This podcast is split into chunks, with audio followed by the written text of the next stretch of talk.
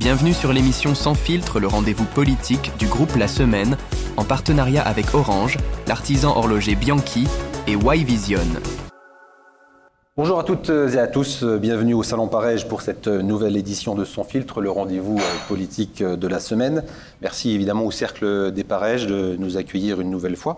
Permettez-moi aussi de saluer nos partenaires, l'Union des entreprises de Moselle, je salue son, président André Bousser, Remerciements également à Orange et à sa déléguée régionale Patricia Lecoq et à l'artisan horloger joaillier euh, Alexandre Bianchi. Bonjour Alexandre.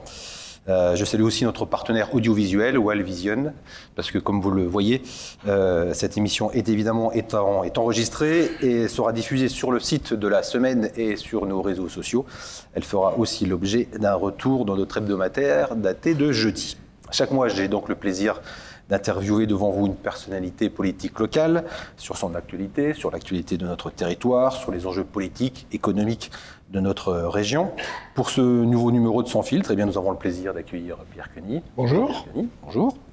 Donc vous êtes maire de Thionville, président de la communauté d'Aglo Porte de France Thionville. Vous êtes aussi euh, conseiller euh, départemental. Et sur l'échiquier politique, vous vous situez euh, au centre droit, puisque vous êtes membre actif d'Horizon, le parti d'Édouard Philippe, dont vous êtes d'ailleurs le, responsable départemental. Et vous étiez aussi candidat au sénatorial. C'est l'actualité euh, de ces derniers jours, l'actualité de, ce week-end, ce dimanche. Les sénatoriales ont eu lieu euh, dimanche. Euh, dimanche. je l'ai dit, vous étiez candidat, pas tête de liste, mais en cinquième position sur la liste d'Anne Boucher, une liste donc Horizon, liste qui a totalisé 10% euh, euh, des suffrages, mais n'a remporté euh, aucun siège. On y reviendra bien évidemment. Pour information et pour rappel, la liste conduite par Jean-Marie Mison et soutenue par les Républicains a remporté trois sièges. Le Parti socialiste avec Michael Weber un siège, de même que la DVD Christine Herzog. Pierre Cuny, donc pas d'élu, et pourtant c'est passé à un poil, si je puis dire. Oui, c'est. Alors, déjà, bien sûr, euh, j'adresse toutes mes félicitations à, tous les élus, hein, dont une partie font partie quand même des, gens qui me sont assez proches. Il est important que Horizon, qui se structure aujourd'hui euh, sur en France, et d'ailleurs la, Moselle est une des fédérations les plus actives euh, en France pour le parti d'Édouard Philippe, soit représenté sur le territoire. On est parti, on avait fait le choix de partir avec une candidate qui n'était pas élue. Ce qui a fait. tête de liste, Anne Boucher. Tête de liste, Anne Boucher. Ce qui a fait euh, d'ailleurs couler pas mal euh, d'encre et qui a euh, permis à certains de ses adversaires ou concurrents de, quelque part, minimiser cette candidature. Et puis en fait, c'était une campagne absolument exceptionnelle sur le terrain. Ça nous a permis, j'ai été très actif effectivement sur cette campagne, de rencontrer plus de 150 maires, avec une perception effectivement, euh, alors clair, je vais rentrer dans le détail euh, d'Edouard Philippe absolument exceptionnel. C'est là où je, vois quand même qu'il y a quelque chose qui se passe aujourd'hui euh, dans notre pays sur Édouard Philippe. Et au niveau donc local, une candidate, Anne Boucher, qui était rayonnante, qui était solaire. Je rappelle qu'on a fait 287 voix, qu'on est à deux voix d'avoir un siège sénatorial. Et donc c'est un résultat sur le plan de l'implantation de, l'équipe euh, Horizon absolument exceptionnelle. Est-ce qu'il n'y a pas comme une déception finalement euh, Là, on est deux jours après. Alors, j'ai le dire. Et à titre individuel, bien entendu, euh, pour Anne, pour nous, je vois Jean Zordan qui, qui, était le numéro 2 sur la, sur la liste. C'est bien sûr une déception à titre individuel, bien entendu. Mais je pense que dans toute défaite, déjà, il y a les prémices de victoire. Et pour nous, c'était important lorsqu'on était parti, euh, et Jean est là, c'était surtout pour se compter, pour voir un peu. Je rappelle que j'ai développé le parti Horizon il y a huit mois. Donc on n'est pas à cinq ans, on n'est pas sur des partis. Huit mois. En huit mois, on a plus de 300 adhérents, dont un tiers sont des maires. Et on a, j'ai installé 25 comités municipaux. Il faut voir hein, le, relais sur le terrain.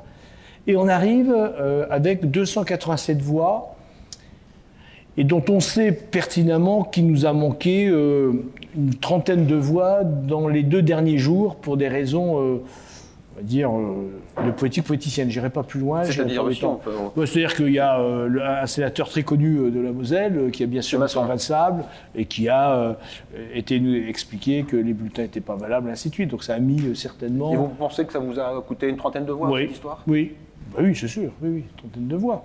Voilà, mais c'est tout. Mais je crois qu'il faut être fier. Il faut être très très fier euh, de nos deux têtes de liste, euh, Anne Boucher et Jean Zordan, et ceci, euh, pour moi, alors, responsable d'Horizon, est un élément qui me permet de penser qu'on a fait une excellente campagne, qu'on est plutôt sur une campagne très réussie, et ça annonce effectivement une dynamique qui est très très forte. On est, enfin je le dis à toutes et à tous, certainement la force politique la plus dynamique aujourd'hui sur le territoire. On est parti de zéro. Hein. Je rappelle qu'en décembre 2022, lorsque j'ai été nommé responsable départemental, il y avait deux comités municipaux. Bon. Et il y avait, je crois, il y avait 50 adhérents. Aujourd'hui, on a plus de 300 adhérents en 10 mois. Combien de, de, comités de, 25. 25 comités, 25 municipaux. comités municipaux avec deux nouveaux qui vont être créés, avec un objectif d'ici un an d'avoir 60 comités municipaux. Mais la tournée, j'ai envie de dire, que j'ai fait, le marathon des maires euh, aux côtés de Jean et, de, Anne, a bien montré l'écoute qu'il y avait euh, dès qu'on parlait d'Edouard Philippe. Et dès qu'on parlait, dès qu'on parlait, je sens bien qu'au niveau des maires, mais bien entendu, et des, grands électeurs, c'est le métier qui veut ça, il y a une écoute très attentive à la politique nationale, c'est évident. Donc vous dites que les, L'action notamment de l'ancien sénateur euh, Joël Masson vous a coûté quelques voix, mais que ce qui vous a coûté des voix aussi, c'est bah, de ne pas avoir euh, l'appui éventuellement du Modem et, de Renaissance, c'est-à-dire que les deux autres forces normalement de la majorité euh, présidentielle Alors, je vais être clair, j'aurais préféré qu'ils soient avec nous. Ça aurait été je, je, le rappelle, voilà, vous n'avez pas réussi à vous entendre lors des, des, de la de je, je vais être clair, j'en ai parlé avec, ici, j'ai mon ami Emmanuel Bertin, qui est l'attaché parlementaire d'Emmanuel Rouge. J'aurais préféré qu'on parte ensemble. J'ai toujours été quelqu'un qui fédère, qui fédère. Et là, pour des raisons euh, qui, sont, qui leur sont propres un peu, euh, donc on est parti avec une liste horizon. Mais inversement, alors je le dis sans aucune malice, euh, ça nous a permis d'avoir plus de voix. Je suis clair. Puisque à partir du moment où on arrivait chez beaucoup, beaucoup de maires, la première question qu'ils nous disaient, mais vous êtes avec Macron ou contre Macron? C'est la première chose. Alors vous répondez quoi? Ah ben je ne suis pas contre Macron mais je suis critique par rapport à certaines actions, mais je ne suis pas du tout contre Macron. Moi, je rappelle, j'étais le premier maire, le maire d'une grande ville euh, en 2007 à appeler à voter pour Emmanuel Macron à, 8, à 20h01 lorsque on a le, combat terminé entre Macron et Le Pen. Et donc, moi, ça ne me pose aucun problème. Je sais où sont les valeurs républicaines. Et donc, je suis quelqu'un qui est fortement engagé maintenant auprès d'Edouard Philippe, qui était Premier ministre d'Emmanuel Macron, qui a fait un travail pour moi remarquable.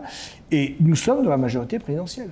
Mais nous avons Horizon à son propre euh, courant de pensée, et les 287 voix me montrent quelque part, puisque je rappelle qu'en 2017, euh, notre ami Bernard Guirquinger, qui avait représenté à l'époque, euh, avait fait moins de 250 voix. Alors avait représenté dans le parti, présidentiel. Macroniste. Macroniste, Bill, mm. c'était Macron. C'était moins de 250 voix. Donc ça montre bien que... mais, mais c'est clair que ma vision, c'est de fédérer. C'est-à-dire, c'est pas du tout euh, de s'opposer, c'est pas du tout euh, d'ouvrir euh, un front, c'est de travailler ensemble. Mais c'est pas neutre, quoi, ce que vous dites. Hein. C'est-à-dire que vous pensez que si vous aviez été allié au parti, enfin à Renaissance, il y aurait eu un effet épouvantail, vous auriez perdu. Pas épouvantail. Ce que je, je reprécise, c'est que cela ne nous aurait pas apporté plus de voix. Voilà, je vais être clair et précis. Je ne dis pas qu'on aurait eu trois fois moins de voix. Je dis que ça ne nous aurait pas apporté plus de voix. J'en suis persuadé. Et je pense que ceci est partagé par l'ensemble des gens qui ont fait équipe euh, sur le terrain. C'est clair. Alors pour vous, c'est pas, si on vous entend bien, c'est pas un coup d'arrêt à la montée en puissance euh, d'Horizon. Enfin, vous n'allez pas dire. Euh, c'est un coup d'accélérateur, vous voulez dire. Coup d'accélérateur. Quand vous faites une sénatoriale avec une, une élue qui n'est pas élue sur le terrain et vous faites 287 voix et vous êtes à deux, deux, deux voix d'avoir un poste de sénateur, c'est un coup d'accélérateur et ça montre bien que la stratégie que nous développons aujourd'hui sur le territoire est une stratégie gagnante. C'est clair.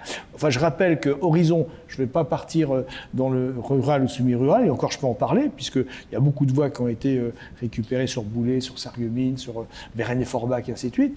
Mais je rappelle que la ville de Thionville, donc, est une ville dont le maire est Horizon, la ville de Montigny, donc troisième ville en importance est une ville euh, donc, euh, dont euh, le maire est Horizon, que la ville de Metz, la deuxième adjointe, est Horizon, que Sarreguemines, le premier adjoint, est Horizon, que Saint-Avold, le premier adjoint, et ainsi de suite. Donc je veux dire, il y a aujourd'hui une accélération qui est en train de se faire. C'est pas l'alpha et l'oméga pour moi, parce que je suis quelqu'un qui n'est pas partisan, qui est plutôt quelqu'un, je dire, de fédérer. Aujourd'hui, le choix, il est clair, et c'était le discours que j'avais. Je me bats pour qu'en 2027, on n'ait pas le choix entre Marine Le Pen et Jean-Luc Mélenchon. Voilà. Moi, mon projet, il est là. Et celui qui me paraît aujourd'hui le plus capable et euh, pour lequel j'ai certainement le plus de proximité intellectuelle, et il me le rend bien, parce qu'on a vraiment une, belle amitié euh, donc avec Édouard Philippe, c'est que ce candidat dont je porte les couleurs puisse demain être au moins dans un combat avec vraisemblablement Marine Le Pen, parce que là on est quasiment sûr, et que son combat soit gagné. Et les enjeux des sénatoriales, euh, même si je le dis bien, je félicite euh, mon ami Jean-Marie Mison, tout ça, ça se qualifie. Il n'y a aucune espèce d'ambiguïté euh, dans, mes propos. Mais moi, j'ai placé la campagne de ces sénatoriales sur des enjeux nationaux. C'est pour ça qu'on a fait 287 voix. Parce que vous ne pouvez pas partir sur une sénatoriale en vous disant non, non, mais la nation, on s'en fiche. Hein. Nous, on va travailler euh, la terre agricole à Reichshof. Ouais. Non. Mais justement, par rapport à ce que vous dites euh, aux progressions d'horizon dans, les grandes villes, dans les villes, est-ce que le revers de la médaille, justement, c'est un manque d'implantation euh, en, zone rurale ou semi-rurale Et c'est d'ailleurs ce qu'on reprochait à un moment donné aussi à En Marche. Non, non, mais non, non, non, parce que la, c'est pas le, finalement Horizon, le, parti des gens, ah, des gens qui vont bien. Ah ben non, justement non. Quand vous regardez les 25 comités municipaux, rien qu'autour de Thionville, il y a Thionville bien entendu, mais il y a des, petites villes, il y a des villages qui sont dans les conseils, dans les, comme délégués municipaux. Et quand je regarde vraisemblablement euh, les voix qui se sont portées sur Anne Boucher, sur Jean Zordan, c'est Thionville, le territoire Thionvillois clairement, mais en Moselle-Est, clairement, et pas obligatoirement euh, dans les très grandes villes. Je pense qu'autour de Beach et ainsi de suite, ça, a voté pas mal. Et le Sud met ça. Et le Sud met ça. Je rappelle que le directeur de campagne s'appelle François Hainaut. François Hainaut, c'est le maire de Cheminot. Pas dire que ce soit quand même, on est dans l'urbanisme très développé. Et euh, il est euh, vice-président des maires ruraux. Donc non, non. Le, parti d'Édouard Philippe s'appuie sur les municipalités, sur les maires. Le contraire de ce qui a pu être fait avec le, le mouvement En Marche, en sachant que je ne suis pas critique. Je dis simplement que le développement d'idées politiques se fait à partir de la base. C'est ce que fait aujourd'hui Edouard. Nous avons plus de 1000 comités municipaux actuellement en France. L'objectif, c'est 5000 d'ici trois ans, et on en aura 5000, je le sais. Parce que rien que dans la campagne, j'ai rencontré plein de maires qui m'ont dit euh, Mais Pierre, moi je veux absolument rentrer, comment je fais pour créer mon, poste de délégué municipal? Donc, euh, Et ça s'étend partout, partout, partout. Et donc voilà, et donc euh, je pense que le, l'enjeu de ces sénatoriales ont été pour moi, et donc je ne me suis pas à deux voix près trompé, c'est un enjeu national, que vous déclinez sur le plan local, bien entendu, mais c'est national, parce qu'on ne pourra pas tous ici réunis se retrancher derrière notre petit doigt en 2027 en disant ah ben, si on savait, euh, on aurait dû. Bah oui, c'est maintenant qu'on doit. Donc le racinement, d'horizon en, Moselle euh, va, continuer sur des enjeux nationaux. En tout cas. Euh, ah ben c'est national. Attends, euh, les, dit toujours partir de loin, partir de la base pour remonter. Aujourd'hui, le programme présidentiel se travaille aujourd'hui actuellement avec tous les comités municipaux. Moi-même, euh, je pilote sur le territoire thionvillois un groupe santé. Donc voilà, ça remonte, ça remonte, ça remonte. Euh, ça, remonte en permanence sur Paris. Il y a le pôle idée qui structure un petit peu toutes ces idées qui viennent de partout. Et donc, effectivement, nous sommes dans une dynamique, et cette dynamique, il faut la poursuivre. Et ces sénatoriales m'ont bien conforté euh, qu'en Moselle, il y avait un enjeu majeur et une attention très avancée en ce qui concerne le programme d'Édouard Philippe. Mais je dis bien, il y a des enjeux locaux, mais on ne peut pas euh, regarder par le petit bout de la lorgnette, on ne peut pas regarder uniquement les enjeux locaux. Lorsqu'on est euh, maire, lorsqu'on est maire de grande ville, maire de petite ville, on a quand même en perspective ce qui va se passer quand même dans trois ans. Hein. Bon, je crois qu'il faut qu'on en soit tous conscients. Sans trahir de, secret, vous avez eu Édouard Philippe ce matin euh, au téléphone, c'était quoi? C'est un coup de fil un peu bah pour, euh, parce que les résultats euh, de Anne et il m'appelait, il est à Nairobi. Et il allait appeler Anne Boucher d'ailleurs euh, pour lui, à la fois pour la féliciter, contrairement pour dire partir, parce qu'on est parti zéro hein, quand même. Hein. Rappelez-vous que lorsque j'ai proposé Anne Boucher, tout le monde m'a dit mais c'est du suicide politique. Hein. non, je, veux que Horizon, ça soit le renouvellement des têtes nouvelles, compétentes et nouvelles. Et voilà, et donc c'est ce qu'il y a. Et donc il l'a appelé, et donc il était très très satisfait en disant, euh, quand même partir sur une sénatoriale et arriver quasiment à deux voix d'un poste de sénateur, ça promet quand même des lendemains qui chantent. L'avenir le, le dira. Pour Pierre Cuny, l'avenir justement, c'est quoi Horizon Est-ce que vous occupez, est-ce que vous allez occuper des, fonctions au sein du parti ou, euh, ou pas, déjà, c'est bien. hein, Animer déjà départemental, c'est déjà bien. Euh, On se réunit quand même assez régulièrement. Voilà, la- l'avenir le dira. Il y a- moi, je, je- je vous le dis, hein, je ne fais pas de la. la- un, poli- un- un homme politique doit voir l'avenir et ne doit pas voir son avenir. Moi, mon avenir, de dire, il était médical. J'ai fait une très belle carrière médicale, je suis très satisfait, euh, euh, je, je suis un passionné de ce que j'ai fait. Maintenant, je suis engagé dans un parcours politique. Euh, le premier mandat euh, aux côtés de Anne, puis seul, a été plutôt de construire. Là, on est maintenant, je suis à un niveau où on construit la ville, bien entendu, mais j'ai décidé de passer à un niveau supérieur et vraiment à, appuyer des décisions sur le plan national et notamment de rentrer dans un combat, mais un combat affirmé. euh, et quand j'en parle d'ailleurs avec les représentants du Rassemblement national, ils me le disent toujours. Ils disent toujours, sur le plan local, on peut s'entendre, et je leur dis toujours, mais sur le plan national, vous m'aurez toujours en face de vous. Ils le savent. Et on voit bien d'ailleurs, quand vous regardez quand même les sénatoriales, si on enlève la liste de Jean-Marie qui, a- qui a fait un très très beau score, euh, juste derrière, il y a euh, le, Horizon et le Rassemblement national. national. ouais. Voilà, et c'est pour moi les préludes. Alors, la liste de Jean-Marie a bénéficié, mais, et tant mieux, à dire, de son implantation, de, de, de- un petit peu de quelqu'un, et notamment Jean-Marie, charismatique et sur le terrain. Mais vous regardez sur le plan national, les deux listes qui ressortent, à, à 10 voix d'un poste de sénateur, c'est Horizon et le Rassemblement national. Et si on décrypte bien, ça montre bien ce qui est en train de se, Donc se dites, profiler. au niveau local, avec le Rassemblement national, il n'y a pas de souci pour travailler avec C'est ce que vous nous dites euh, Alors moi j'essaye, alors là aussi, hein, je suis absolument pas euh, euh, aucun ostracisme, je suis très ouvert. Euh, bah, vous le savez très bien, euh, sur le territoire, on l'abordera peut-être tout à l'heure, il y a Port-de-France-Thionville et Val-de-Fench qui sont l'un Ouais, côté de parlera, l'autre ouais. et dont l'avenir euh, va être commun.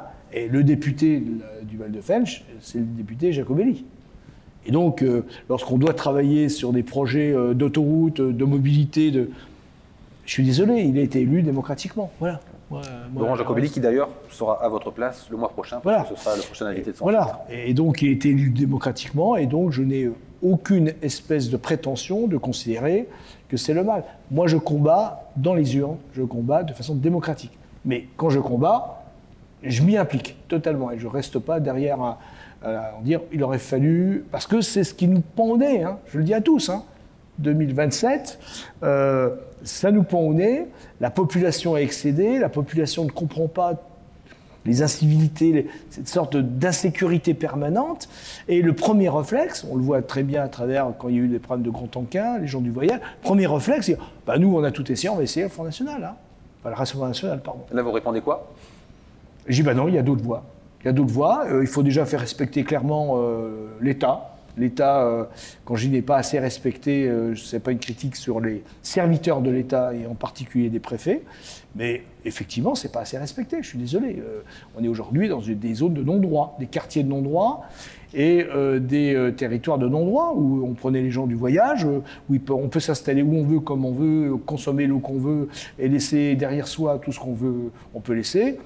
Et ça bouge pas. Moi, je rappelle quand même un exemple quand même caractéristique.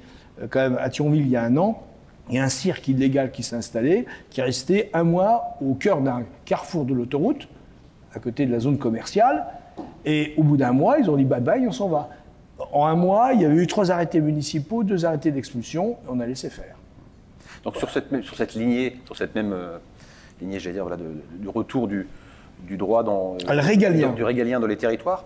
Euh, donc vous avez choisi votre, j'allais dire, votre, votre poulain, euh, Ouais. Édouard Philippe, mais Gérald Darmanin. C'est pas euh, pour vous, ça peut pas être euh, le bon choix aussi. Alors là, vous allez me dire non, effectivement, parce que vous êtes horizon, etc. Non, non, euh, moi j'ai aucune. euh, attends, Hum. alors c'est une très, très bonne question. Gérald Darmanin, déjà, je le connais moins. Mais c'est clair que ce qui m'a séduit en Édouard Philippe, c'est la gestion du Covid. Et la façon dont, très tôt, euh, il s'est, en tant que Premier ministre, appuyé sur les maires. Très tôt. Moi, j'avais été invité à l'époque à, deux, trois repas avec des maires, une quarantaine de maires euh, en France, euh, pour commencer déjà à travailler les problèmes du Covid et ainsi de suite. Et donc, c'est une personnalité, Édouard Philippe, qui dépasse toutes celles que j'ai connues jusqu'à maintenant. Et on voit bien qu'il y a une vision, une vision alors c'est un terme qui est très galvaudé maintenant, mégaulienne, presque des choses. C'est vraiment, on, passe, et vous savez que son dada aujourd'hui, c'est l'école, on passe sur l'école, mais il y a une vision internationale, enfin, il y, a, une vision sur tous les sujets. Et il y a une façon de les exprimer et de développer sa pensée pour un, pour un, kidam moyen exceptionnel. Vous comprenez tout ce qu'il dit. Vous comprenez tout ce qu'il dit. Donc, et moi le premier. Mais là, donc, ok, euh, Philippe, ok, mais Gérald. Euh, et donc, je, reviens à Gérald Darmanin. Gérald Darmanin, qui est quelqu'un que je respecte aussi, hein, j'ai reçu à, à, Thionville, mais quelqu'un qui, pour moi, représente plus une franche euh, de droite un peu plus dure. voilà. Et, le, voilà. Moins avec votre, euh, moins en phase avec votre moi, je suis, moi, je suis un centre droit. Moi, je suis un, un pur centre droit, mais avec des valeurs très régaliennes. Mon grand-père était colonel de l'armée. Voilà, très. Euh, on a toujours été la famille euh, de mes parents a toujours été des gens très très impliqués dans la vie sociale, on va dire au sens large, et très gaulliste. Hein. Mon grand-père était gaulliste, a été déporté. voilà, donc c'est. Voilà. Moi, j'ai été élevé dans ces valeurs, des valeurs de la nation, de la France. Et là-dessus, je suis très clair. Hein, ce qui se passe aujourd'hui, quand j'entends ici et là les vociférations des uns et des autres, ça m'horrifie. Ça m'horrifie. Euh, on est un pays, on est un grand pays, on est une nation. Il faut retrouver cette cohérence nationale qu'on a perdue, qu'on avait retrouvée un tout petit peu. On est dans un stade en 1998, blanc, black, beurre mais qu'on a perdu à nouveau, qu'on a perdu. Et, il faut retrouver cette solidarité, cette envie de faire le bouger, bouger le, pays ensemble, tous ensemble. Aujourd'hui, on est dans l'individualisme. Vous savez, hier, j'étais au conseil municipal et j'ai une de mes euh, conseillers délégués qui a présenté les quartiers Castor. Savez ce que c'était, les quartiers Castor? Je vais vous apprendre quelque chose. C'est en 1948-1950, lorsqu'il a fallu reconstruire toutes les colonies, notamment italiennes, euh, ils, faisaient euh, l'acquisition de terrain et chacun construisait la maison de l'autre. On commençait par la première maison, tout le monde était sur la première maison. Deuxième, ainsi de suite. On tirait au sort, une fois que les maisons étaient faites, seul le, plus ancien avait le choix de sa maison, et le reste, vous preniez la maison qui était tirée au sort. Donc chacun construisait la maison de l'autre, sans se dire, euh, moi je vais faire ma maison, puis les autres, on s'en fiche. Voilà. Et eh bien j'ai envie qu'on retrouve cette solidarité, qui n'existe plus du tout. Donc vous l'avez dit, hein, vous voulez monter d'un cran dans, les combats que vous menez, le combat, le combat national. Oui. Euh, on va faire un peu de politique fiction, on est, encore loin des élections présidentielles. Mais Pierre Cuny, ministre Alors, c'est vraiment pas quelque chose que j'y pense vraiment pas tous les matins en me rasant. Mais par contre, vous avez dit dans les colonnes euh, de la semaine que Turville méritait non. un ou une ministre. J'ai pas dit ça. Ce que j'ai dit, euh, à partir du moment on a une députée que vous avez reçue ici, qui est quand même présidente de, de Isabelle Roche. Bon, c'est quand même un poste hautement euh, prestigieux et qui quand même, voilà, permet d'avoir une certaine reconnaissance. Ce que je disais, c'est que ça serait extraordinaire. Je vois Yves Henry qui est ici et qui est un, fanatique du territoire thionvillois. C'est qu'avoir euh, un ou une ministre, je n'ai pas dit qui, mais un, une, j'ai dit même une ou un ministre de Thionville, ça serait exceptionnel, ça n'a jamais existé. Et moi, j'ai eu là, nous avons eu la, première députée maire à Thionville, ça s'appelait Madame Gromerche. Bon, et je veux dire, voilà. Maintenant, ce que j'ai dit aussi, c'est que j'ai un, profond euh, sentiment euh, de, de, devoir servir euh, mes concitoyens, ma ville, mon territoire, le pays. Et que je ne me déroberai jamais devant rien. Ceux qui sont ici, ma première adjointe le sait très bien, je me dérobe devant rien. C'est-à-dire que s'il faut, si je sens qu'à un moment donné, partir sur une campagne sénatoriale, on n'était honnêtement pas obligé. Hein. Hein, J'ai envie de dire, euh, euh j'implantais tranquillement Horizon. Là, on a décidé, euh, un certain nombre, à dire on part au combat. C'était pas une obligation euh, d'Edouard Philippe ah, non, ah non, ah non, non, pas du tout, pas du tout. Édouard m'a dit tu fais ce que tu veux, tu gères ton territoire. On était la seule liste Horizon en France. Horizon, pur, pur, pur jus. Hein. Donc, voilà, on est parti, parce qu'il m'a semblé que c'était une façon d'ancrer. Horizon, aujourd'hui, tout le monde en parle. Il y a deux ans, personne n'en parlait. Voilà. Et c'est une façon d'ancrer le parti dans euh, le paysage politique euh, de notre territoire et en France. Voilà, et, je me dérobe jamais. Jamais. Autre question sur votre, votre avenir euh, politique, et ça nous permet de faire le lien vers les, sujets plus, plus, locaux. On est à la, à mi-mandat de votre mandat municipal. Est-ce que vous réfléchissez à un troisième, un troisième mandat à la place de trois? Alors, vous dire que je ne réfléchirai pas serait vous mentir. Et serait tous ceux qui vous disent trois ans avant une nouvelle élection, notamment municipale, qui est une élection la plus dure à gagner. Hein. Les deux plus durs, c'est le président de la République et municipal. Vous devez être dans tous les aspects d'une ville, d'un territoire, associatif, ainsi de suite. Vous dire que trois ans avant, euh, quand vous êtes dans un mandat comme euh, celui de maire de Thionville, vous ne réfléchissez pas si demain vous allez repartir, c'est faux. Je ne vous dis pas je vais repartir ou pas repartir. Mais bien sûr que tout le monde y réfléchit. Et bien sûr que euh, je, ne repartirai que si j'ai un projet. C'est pareil, c'est comme tout, tout, le travail que j'ai fait en médecine, par exemple, il n'y a plus de projet, ça ne sert à rien d'être chef. Hein. Euh, moi, j'ai fait des mandats de chef de pôle, j'ai fait 10 ans de chef de pôle, et puis au bout de 10 ans, euh, je commençais à rentrer en politique, et, j'ai dit à ma direction générale, je dis voilà, euh, j'ai pu aujourd'hui l'implication assez forte et les idées assez claires pour rester comme chef de pôle. Le jour où je dirais à, mes, mes, adjoints, parce que je vois aussi Stéphanie qui est ici, puis Carole qui est ici aussi, j'ai plus la, la dynamique, j'arrêterai. J'ai autre chose à faire, hein, je, fais, du sport. Donc on, vous reposera la question bien évidemment dans quelques temps. On attend encore un petit peu euh, pour revenir sur ce sujet-là. L'autre actualité euh, pour vous, et vous l'avez dit, c'est la fusion avec euh, l'aglo voisine du Val de Fench.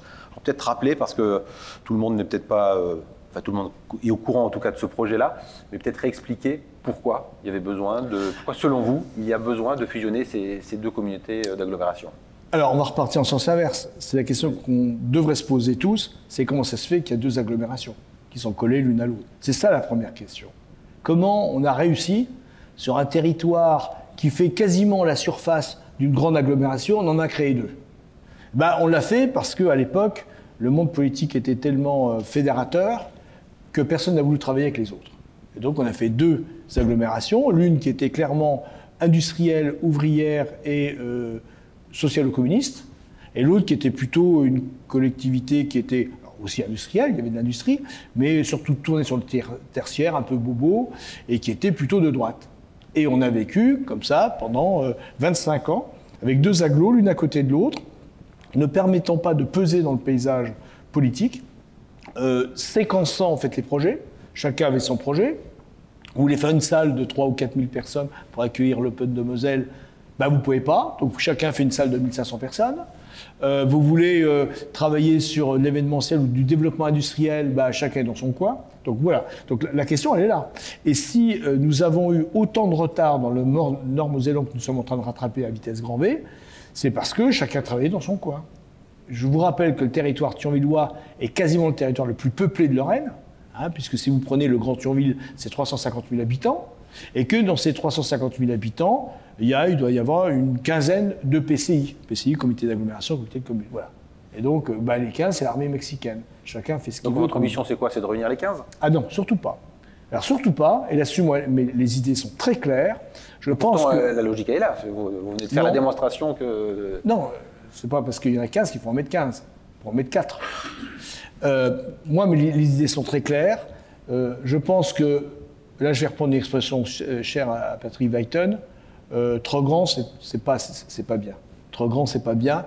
La pertinence, pour moi, c'est d'avoir une grande aglo qui pèse et qui soit de l'ordre de 150-160 000 habitants. Ah bah, Comme par hasard, si je fais Thionville plus Val-de-Fèche, on arrive à 160. L'intérêt, c'est d'avoir le minimum de maires autour de la table. Puisque plus vous avez des maires, plus le pouvoir se dilue et plus bah, progressivement il y a l'exclusion de ceux qui représentent peu d'habitants plus vous augmentez dans une métropole le nombre de représentations de collectivités, et plus seules les collectivités centrales décident. Nous, on a une chance, c'est qu'on n'a que 23 maires.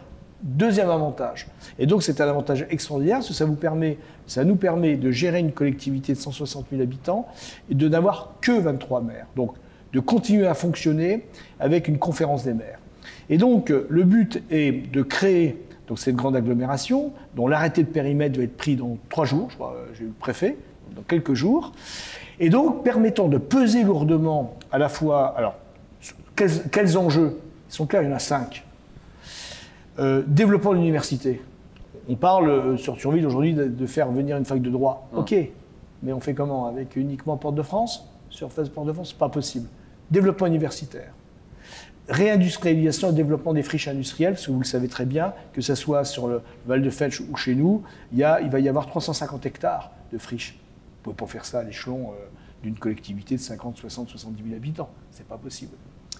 Relations transfrontalières, et là on voit très bien le rapprochement. Alors la création du pôle métropolitain frontalier a changé aussi la vision, clairement. Au niveau, pôle métropolitain frontalier réunit 9, 8 EPCI tout le long de la frontière, 356 000 habitants. Aussi bien Moselle que Meurthe-et-Moselle. Oui. Et donc ça pèse, parce qu'aujourd'hui, on est en train d'avancer sur des projets, sur des projets de mobilité, sur la création de BHNS et ainsi de suite. Voilà, il y a des enjeux absolument euh, euh, colossaux. L'habitat Ah, hein L'habitat, euh, certainement. Alors l'habitat, bien sûr, c'est gérer l'habitat, mais c'est n'est pas dans les grands, grands enjeux, ça, ça va rentrer dedans. Mais c'est faire aussi, euh, par exemple, euh, affronter quand même l'avenir avec le développement de grands équipements. Aujourd'hui, euh, sur le nord Mosellan, je suis désolé, euh, on n'a pas de grands équipements. Il y a, quand je dis nord Mosellan, euh, au-dessus d'Amnéville, hein, parce qu'il y a le Galaxy. Mais il n'y a pas de grands équipements sur un territoire de, de 300 000 habitants, oui. La santé, des certifications médicales. Bien sûr. Vous voyez, les certifications médicales qui est mon dada, c'est clair que plus on est séparés, moins on attire. Plus on est ensemble, plus on est un bloc, plus on attire des jeunes médecins, on a des moyens supplémentaires pour les mettre. Alors, les oppositions, euh, les vôtres, mais aussi euh, du côté de la l'agglomération Val-de-Fench, euh, Ah, nous, on n'en a pas. hein. on C'est le côté Val-de-Fench. Nous, c'est zéro, c'est 100%. regrette que euh, la population n'ait pas été euh, consultée. Oui. Alors, c'est. c'est, qu'on parle beaucoup de démocratie participative, on parle de, de, voilà, de, Bien sûr. de fracture entre euh, les élus et, et, et- et la population. Est-ce que là, ce n'aurait pas été le, le bon moyen alors, ça, c'est Ou est-ce que c'est trop risqué? Vous ne l'avez pas fait parce que c'était trop Ah non, risqué c'est c'est même pas risqué, je crois que ça n'intéresse pas les gens. Enfin, moi, je, suis, je vais être clair. Euh, si vous demandez aujourd'hui, alors, métropole de Metz, c'est un peu différent puisque le maire de Metz est président de la métropole, mais si vous demandez aujourd'hui euh, dans vos territoires respectifs euh, à la population qui est le président de la Comcom, il y en a 9 sur 10 qui s'en fichent. Ce qu'ils veulent, c'est que les- la compétence exercée, dont ils ne savent pas d'ailleurs que c'est à la Comcom, soit exercée normalement. Mais quand vous avez un problème de poubelle, euh, de route, de trucs, on s'adresse à qui au maire, hein, on va pas chercher le président de l'agglomération. Quand il y a un problème d'assainissement à Porte-de-France-Thionville, euh, à Lutz, on va pas téléphoner au, maire président de l'agglomération, Pierre Cuny, on va appeler Mme Pouget, maire de Lutz. Et donc, la perception déjà euh, du, du territoire dans une agglomération qui est une structuration technique, c'est technique. C'est pas politique, c'est technique. Ça nous permet d'être ensemble pour avancer hein, de regrouper des moyens. Et là où il y avait euh, quatre services techniques, il n'y en a plus qu'un. Donc, l'habitant, le, co- le concitoyen qu'on est tous, lui, ce qu'il veut, c'est que les poubelles soient ramassées. Et quel est l'échelon le plus proximal? C'est le maire. Donc ça, c'est le premier point. Et lorsque j'en parle, mettons, depuis qu'on parle de, fusion, je dois dire qu'à Thionville, je ne sais pas comment dire, mais même à Huche, je le sais, personne ne nous en parle. hein. Ils me disent tous, mais c'est pas encore fait. Parce que je, je rappelle quand même que sur le territoire thionvillois et fenchois, vous avez deux maisons collées. Il y en a une qui est ramassée par le Val de Fench qui passe le lundi, et le mardi, l'autre maison par, par, par Porte de France, et pas au même jour, et pas au même rythme. Ça, c'est- L'une, c'est une semaine, et ainsi de C'est suite. les limites, enfin c'est vrai. Voilà. et dans tout- dans Donc tous les- ça, les gens, euh, quand même, ils ont un petit peu du mal à comprendre. Deuxième élément, c'est que il faut prendre quand même et regarder l'espace de vie dans lequel vivent nos concitoyens. Et je vais venir hein, à, la demande. Tous les jours, vous avez 14 000 personnes qui vont travailler dans le Val de Fench et qui partent du territoire thionvillois. Et tous les jours, vous avez 13 500 personnes, vous avez vu l'équilibre, 13 500 qui partent du Val de Fench et qui viennent travailler sur Thionville. Donc, nos concitoyens se sont tous affranchis de ces, ces- notions politiques, de dire euh, ah ben non, c'est pas la même. euh. Ils s'en fichent. Ils vivent dans le même espace de, vie. Troisième élément, euh, donc je dis bien, c'est une technostructure. Troisième élément, si on avait parlé de fusion historique de villes, il faut bien sûr, vous voulez fusionner deux villes qui ont leur propre passé historique, euh, ça doit faire partie d'un programme, et là, ça doit passer par voie référendaire, clairement. Mais là, historiquement, il n'y a rien sur le plan historique. C'est-à-dire que, que euh, demain, Terville soit dans la grande agglomération collée à Fleurange ou soit à Porte-de-France-sur-Ville, ça ne change pas la vie des habitants. Donc il n'y a aucun enjeu historique. Et quatrième élément, il n'y a aucune modification des compétences. Donc on pourrait se dire, euh, on va effectivement demander à la population, parce que demain, on va ne plus faire les déchets. Mais les compétences sont les mêmes, puisque je rappelle que les deux agglomérations ont exactement les mêmes euh, compétences, le même, ce qu'on appelle degré de coefficient d'intégration fiscale, et la même fiscalité. Tout est pareil. Tout est pareil. Et donc, et puis, euh, dernier élément, vous faites un référendum. On en a connu un, référendum. Vous vous rappelez euh, Vendière? 5%. Vous faites quoi? De participation. Faites quoi? Et c'est ça qui se passera. Parce que vous allez leur dire est-ce que vous êtes pour ou contre la fusion? Enfin, honnêtement, euh, euh, je le dis bien. Et puis, je, je termine quand même. On nous dit c'est pas démocratique.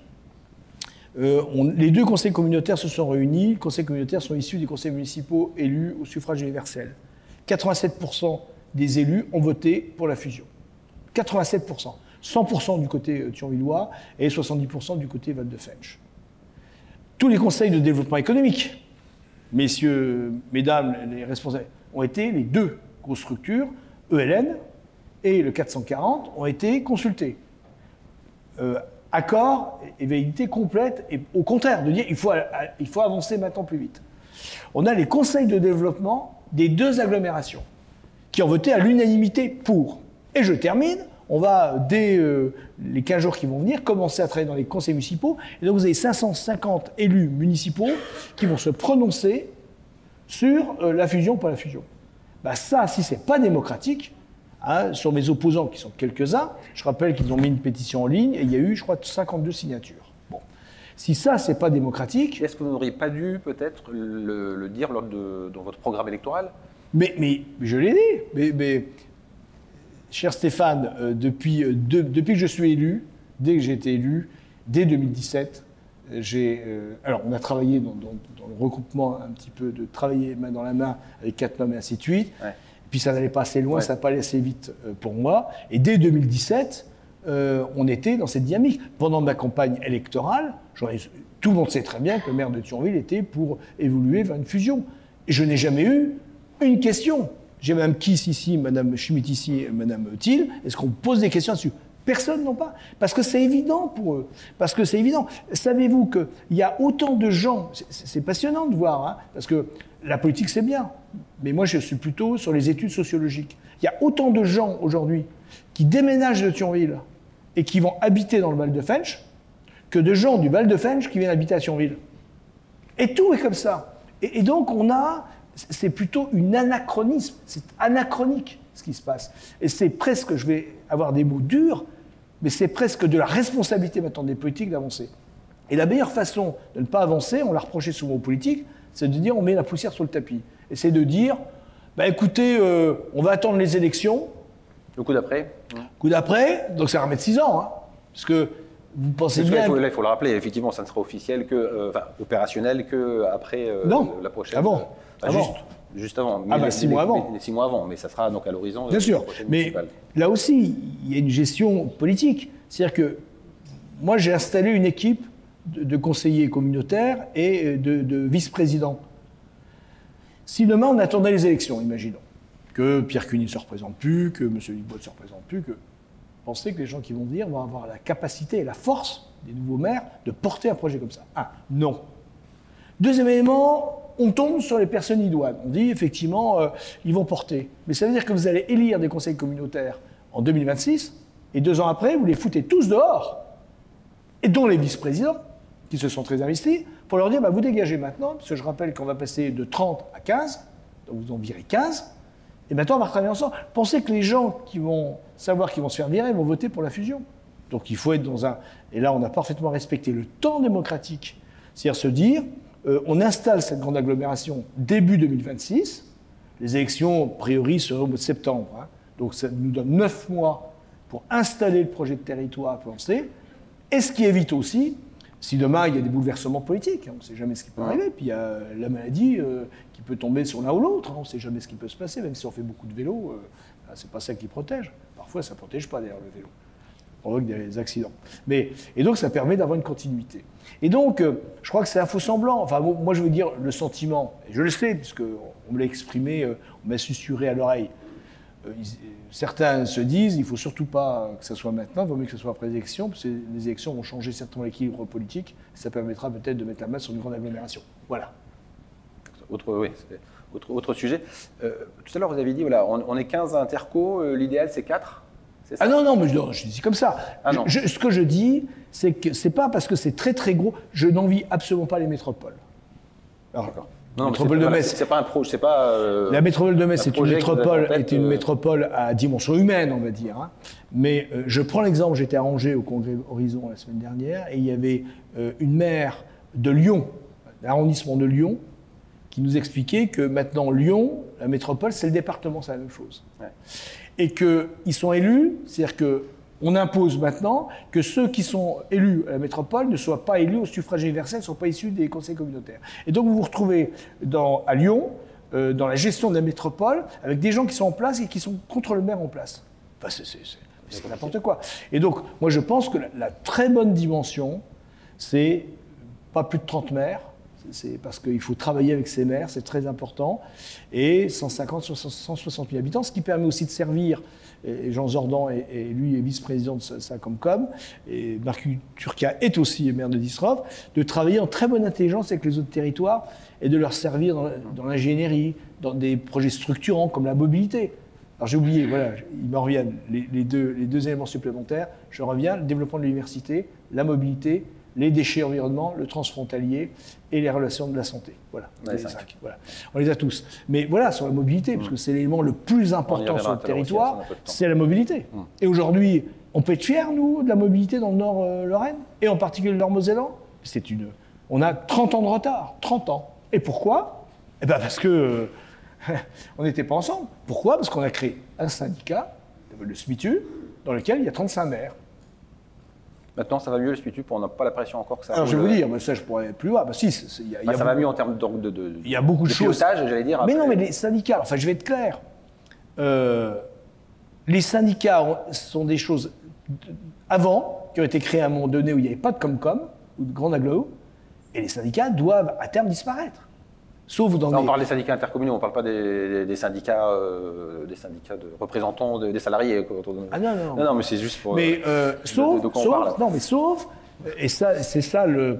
Parce que quand vous faites une sénatoriale, vous avez surtout les territoires.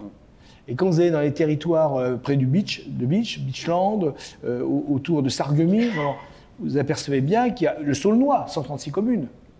Pensez bien que vous ne pouvez pas avoir une grande aglo. Enfin, il y a eu une Comcom, mais vous êtes obligé de travailler à travers aussi des syndicats. Mais sur des territoires comme les nôtres, les gros syndicats doivent disparaître, ce qui ne veut pas dire qu'on doit arrêter de travailler avec les copains. Il faut contractualiser. C'est-à-dire qu'il faut que la mobilité soit un, des éléments majeurs euh, de Thionville-Fench agglomération et qu'on contractualise avec Catnum, avec euh, l'Arc-Mosellan, euh, sur du transport ensemble. Mais aujourd'hui, la, gestion d'un syndicat où les décisions ne sont pas prises par les, deux présidents d'agglomération qui payons, c'est nous qui mettons l'argent quand même, ça ne peut pas continuer. Encore un mot sur la, coopération. Euh, euh, je dire, entre, entre EPCI, entre, entre collectivités. Euh, le Sillon Lorrain, ouais. Magnétier, un, un des, fervents, président. vous êtes encore président et un des fervents défenseurs, vous l'êtes encore, j'imagine. Mais par contre, on n'entend plus beaucoup parler c'est un astromore, c'est fini le Sion Lorrain Alors. Un qui réunissait, je rappelle, d'Épinal à Thionville, en passant évidemment par euh, Nancy. Alors déjà, il y a le PMF, c'est vrai, qui pour moi m'occupe aujourd'hui beaucoup plus. pour le métropolitain frontalier, où je suis beaucoup plus investi. C'est vrai que, alors, il faut, il faut se rappeler la, chronologie. Le Sillon Lorrain a été créé en 2011, lorsque l'État a créé les métropoles, et que ni Metz ni Nancy étaient métropolitains et que pour porter des, projets à dimension métropolitaine, euh, André Rossido a eu l'intelligence de créer, de rentrer dans une métropole à travers le sillon lorrain métropolitain, ce qui nous a permis de développer, de porter l'université de Lorraine, euh, qui a été développée à ce moment-là, euh, la bibliothèque numérique, et de gagner la French Tech, et donc le développement du numérique. Donc c'était quelque chose d'absolument colossal. Aujourd'hui, force est de constater qu'il euh, y a une entente cordiale, alors du maire de Thionville avec les trois autres, ça c'est clair, très très forte, avec François Grondidier, avec euh, Mathieu Klein et avec euh, Patrick Nardin, qui, est, un ami, vraiment. D'ailleurs, les deux villes sont plus accrochées que les deux villes centrales. Que Metz et Nancy. Bah, il y, a toujours une rivalité. Moi, je suis ancien. Il y a toujours une rivalité qui est revenue un peu, qui est revenue un peu, et bon, sur lequel je pense qu'il faut vraiment euh, apaiser les tensions. Je pense que je dis toujours seul, on va peut-être plus vite, mais ensemble, on va beaucoup plus loin. Et je pense qu'aujourd'hui, on a deux, deux, métropoles, je veux dire, de taille moyenne, qui, et le fait qu'ils soient de taille moyenne doit les inciter à travailler ensemble. Voilà. C'est pas comme si on avait une très grosse métropole d'un côté, une petite métropole. Là, on a deux métropoles quasiment de taille identique. Et on a tout intérêt à ce qu'elles travaillent ensemble. Maintenant, vous n'arrivez pas voilà, à dire. Maintenant, euh, clairement, clairement, il y a quand même un axe aujourd'hui, euh, on va dire métropole de Metz, euh, et demain, cette grande agglomération, euh, Thionville-Fench, qui fait que le Thionvillois, et notamment le maire de Thionville, a plus tendance à travailler aujourd'hui sur les enjeux de mobilité du Nord-Lorraine avec le maire de Metz, de la métropole, qu'avec le maire de Nancy ou avec le maire de d'Épinal. Et donc, à un moment donné, on est rattrapé quand même par les enjeux locaux. Et ces enjeux locaux font que, et notamment, je redis bien, la restructuration du Nord Nouvelle-Zélande que nous sommes en train de faire, fait qu'il y a bien entendu un lien, un axe fort qui se développe aujourd'hui euh, sur tous les sujets entre métropole de Metz et l'agglomération, on va dire Porte de France-sur-Ville pour le moment et Thionville-Fench agglomération demain. C'est clair. Vous avez un espace. Je sais qu'à l'époque, ça avait été porté, il y avait la société civile qui s'était mobilisée. Moi, j'ai j'avais toujours été défavorable et j'y suis toujours. Pour une fusion, voilà. et j'y suis toujours. De Metz à la frontière. Et j'y suis toujours et j'y serai toujours. Je pense que pour répondre à ce que je vous disais tout à l'heure, euh, avoir une métropole de 500 ou 600 000 habitants avec 450 conseillers communautaires et, et 150 maires, ça n'a plus aucun sens. Voilà, ça n'a pas de sens. C'est-à-dire qu'il y a la proximité qui doit être développée et une taille moyenne. Euh, je crois que la métropole de Metz, c'est 230 000. Euh, nous, on sera à 160 000. Voilà. C'est très pertinent, mais ça nous oblige à travailler ensemble. Alors parmi euh, les sujets structurants euh, sur, ce, sur ce sillon, justement, il y a la 31, la 31 bis. Euh, on n'a toujours pas le tracé de, l'État suite à la consultation, premier, premier, point, donc je ne sais pas si vous avez des infos là-dessus. Et deuxième question, Clément Beaune, ce matin, le, le, ministre des Transports, a annoncé que certains projets autoroutiers de construction de nouvelles autoroutes allaient être stoppés dans le cadre de la transition environnementale. Est-ce que euh, la 31 bis est en danger selon vous? Je ne crois pas.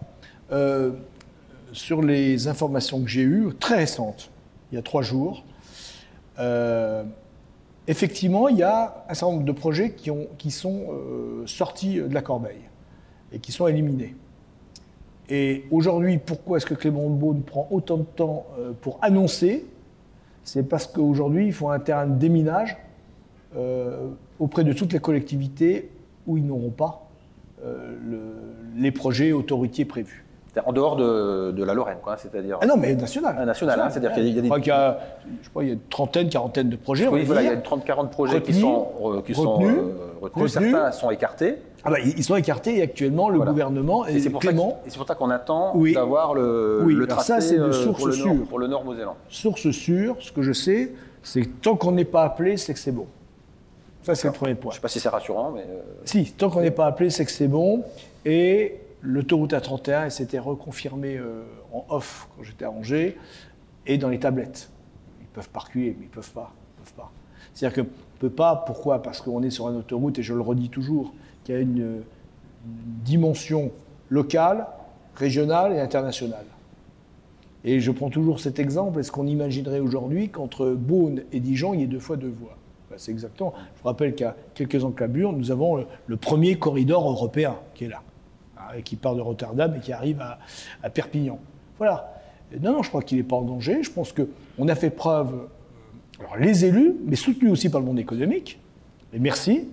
Et je pense que là, euh, je peux souligner qu'il est indispensable que les maires ou les présidents de, de, Grand Aglo aient un lien fusionnel avec le, terreau industriel et, entrepreneurial. C'est pas parce que vous êtes là, parce que c'est ensemble. je suis parfois étonné, et je le disais dans le cas de, Hélène, euh, que parfois les chefs d'entreprise ne soient pas au courant, parfois des dispositifs qui sont faits. Et ça, ça doit nous amener à travailler beaucoup plus fusionnellement entre grandes agglos, les développements économiques au sens large, qui peut être fait soit sous forme d'agence euh, de, développement, soit sur des directions, et euh, les, entrepreneurs et les mondes industriels. Et donc clairement, euh, pour revenir sur cette autoroute, cette autoroute, je suis persuadé, verra le jour, mais là, on est en attente. On a encore quelques minutes, on va parler de Thionville un petit peu, comme on a parlé de Thionville par l'intermédiaire des, grands projets, mais plus sur, sur la ville. Donc vous êtes, je l'ai dit, à mi-mandat. Vous en êtes tout de, de, vos autres objectifs d'augmentation de, de, la population Parce que c'était écrit noir sur blanc, c'était une volonté de votre part de, Alors, retrouver une dynamique démographique. alors c'est pas toujours évident de s'y retrouver avec les statistiques de, l'INSEE, mais selon vous, voilà, est-ce, qu'on, est-ce que Thionville gagne ou est-ce que Thionville perd des habitants? Ah non, Thionville gagne. gagne. Mais euh, attention, euh, parfois on présente de façon réducteur, l'objectif c'est d'avoir des habitants. Non, l'objectif c'est de développer son territoire. Et quels sont les moyens qu'on met en place? On met une démographie. Euh, Thionville, jusqu'en 1970, avait 43 000 habitants, et puis montait progressivement l'Eldorado, et ainsi de suite. On se retrouve dans la crise de la sidérurgie profonde. Et donc on perd brutalement le territoire. Le territoire thionvillois énormément, hein, des villes comme Famec ont été divisées par deux. Thionville perd 7 à 8 000 habitants. Donc on passe de 43 000 à 37 000, avec une désertification du centre-ville, des habitations, et donc les conséquences sur le commerce. On nous explique que si le commerce s'est effondré dans certaines villes dont Thionville, c'est lié au parking. Non, c'est pas lié au parking, c'est lié au fait que les gens n'habitent plus sur place. Si vous remettez, c'est ce qu'on est en train de faire des gens sur place, mais ils consomment sur place. Hein. On est tous pareils. Et donc Thionville a, repris un peu des habitants donc, euh, en 1995, quand de la période de Mange. Euh, donc on est remonté à 41 000, puis là c'est redescendu sous, la, période de, Bertrand Mertz, alors vraiment euh, commencé à repartir. Et je dis toujours qu'une ville qui perd ses habitants, c'est un hôpital qui perd sa maternité. C'est la croissance, même si parfois c'est ressenti parfois douloureusement par certains habitants qui voient des constructions à côté de chez eux, c'est une façon euh, extraordinaire de développer sa ville et l'attractivité. Mon père disait toujours, Pierre, quand tu arrives sur une ville, tu comptes le nombre de grues. S'il y a plus de 10 grues, ou 5 grues en fonction de la taille, ben, c'est une ville dynamique. Combien de grues? Ben, Aujourd'hui, à Thionville, depuis que je suis maire, il y a entre 8 et 10 grues sans arrêt sur la ville de Thionville. Vous voyez les résultats. Aujourd'hui, la démographie, elle est claire. Nous sommes, euh, aujourd'hui, nous avons passé le cap des 42 000 habitants, parce que j'ai eu là les chiffres de cette année, puisque effectivement, je suis un de ceux qui râlent après l'INSEE. Voilà. Hmm. Puisque l'INSEE, c'est un organisme dit prévisionnel, mais qui donne des chiffres, moi je ne connais pas ça. Hein, c'est comme euh, si je prévoyais euh, votre grossesse, mais qui est déjà terminée quand je vous dis que vous serez à deux mois de grossesse. Ben, c'est pareil. Peu de chance. Euh, voilà. on a des chiffres qui sont totalement erronés aujourd'hui, alors qui datent de deux ans avant. Et donc, sur un territoire. Dans des territoires qui sont à tonnes, ça ne pose pas beaucoup de problèmes. Quand vous êtes sur des territoires où nous, nous prenons à Thionville aujourd'hui 600 habitants en plus par an. Voilà. Calculé, 600 habitants par an, sur 10 ans, ça fait 6 000. On est à 42 000, ça fait 48. 2035, on sera à 58 habitants. 58 habitants, ça permet, alors ce n'est pas les 50 000, ça permet de développer, d'y aller progressivement. Hein, je le dis bien, c'est quelque chose, c'est crescendo, c'est sur les 15 ans à venir, ça permet de développer des, services publics. Parce que qu'est-ce qui se passe aujourd'hui sur Thionville? Il y a une remontée des habitants, de plus en plus. C'est-à-dire que il euh, lorsque j'ai pris mes fonctions de maire, euh, il y avait. Moi, je prends toujours cet exemple qu'on a rencontré avec Pierre Igral il y a trois ans. J'ai un juge qui était nommé à la Cour européenne de justice et qui débarquait de Bordeaux, de l'ENM. Et puis, qui, il y avait les journées patrimoine, j'étais dans mon bureau, il est venu, puis on s'est mis autour d'un fauteuil, puis on a discuté.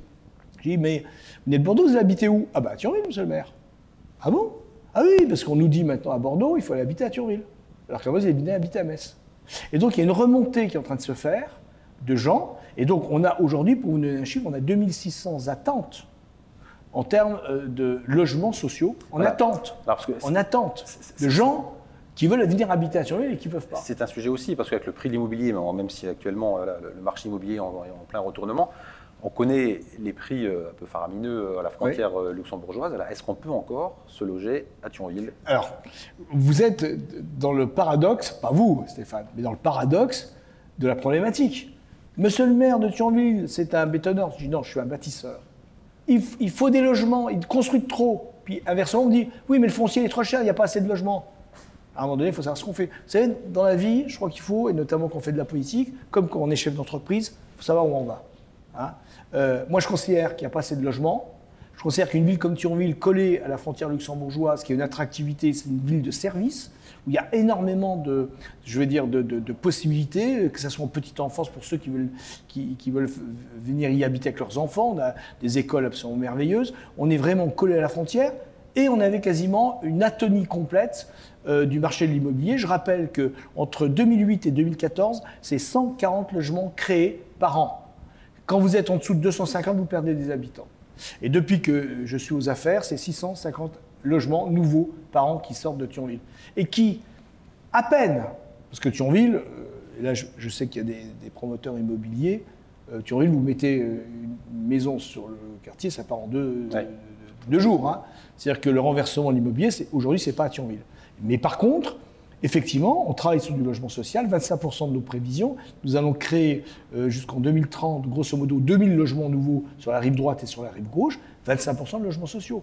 Nous avons été les premiers à pousser la création d'un office foncier solidaire pour que des gens puissent acheter des murs et pas le terrain.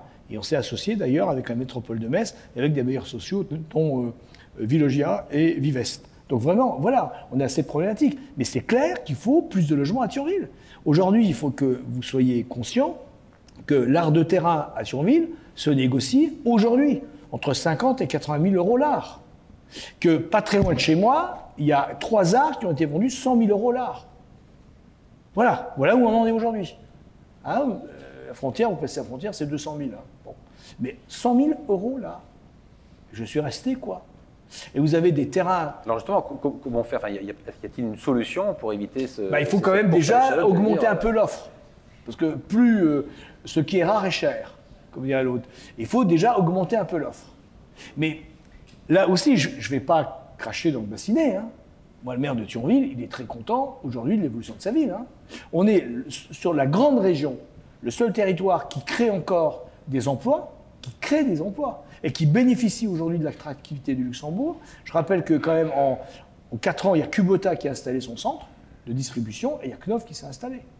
Et je ne parle pas de ce qui se passe dans le Val de Fench. Donc nous, on continue à créer des emplois.